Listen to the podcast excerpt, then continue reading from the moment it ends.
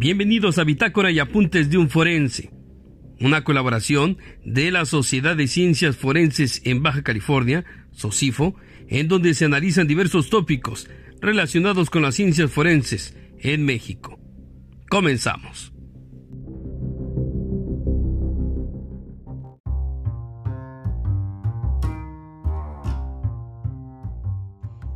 Genética forense, ADN. Haciendo una retrospectiva histórica, referiré como dato importante que en el siglo XIX se identificó el ácido desoxirribonucleico como molécula del ADN.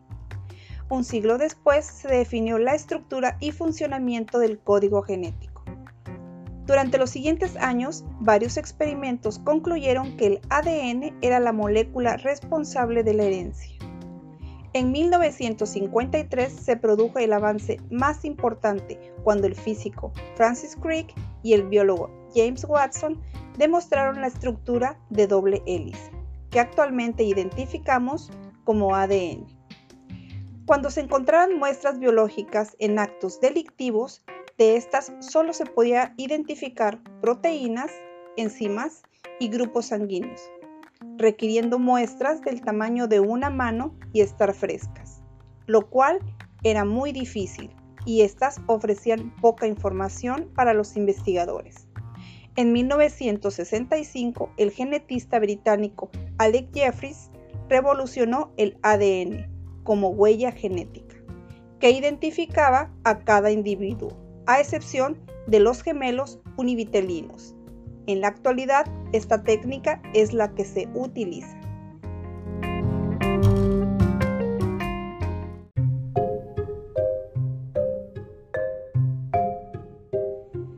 ¿Cómo funciona?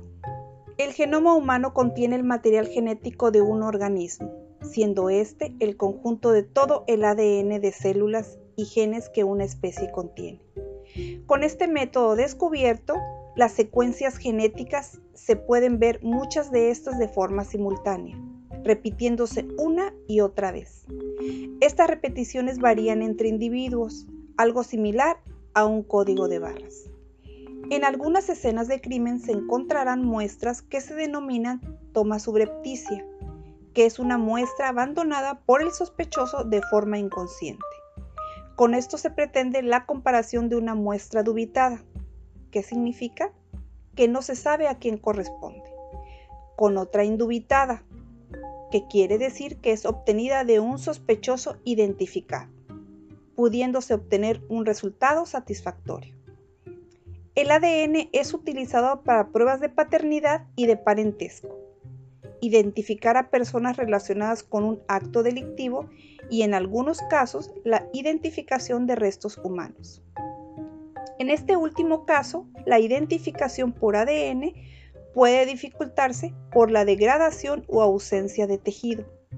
En cambio, los huesos y dientes son excelentes para preservar en su interior moléculas comprimidas. Su estructura puede soportar condiciones ambientales extremas, que a pesar del paso del tiempo quedarán en muchos de los casos intactas.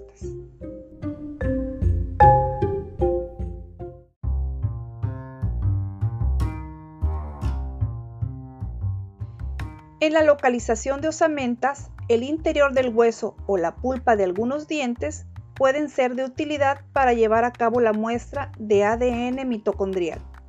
Estos son pequeños cromosomas circulares que se les denominan minisatélites. Estos se encuentran en las mitocondrias y es heredado solo a través de la línea materna. ¿Qué significa? Que la prueba permitirá determinar si los restos encontrados son parientes de un linaje materno identificado. Esta ciencia fue creada para resolver controversias legales, evolucionando de tal forma que se ha vuelto cada vez más eficaz.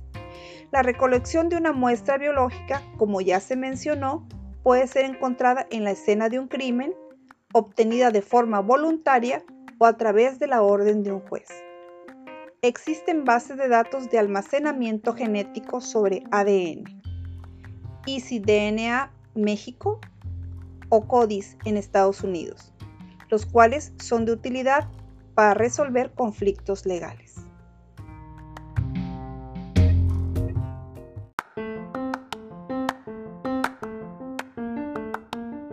Esta es una colaboración para la Sociedad de Ciencias Forenses en Baja California.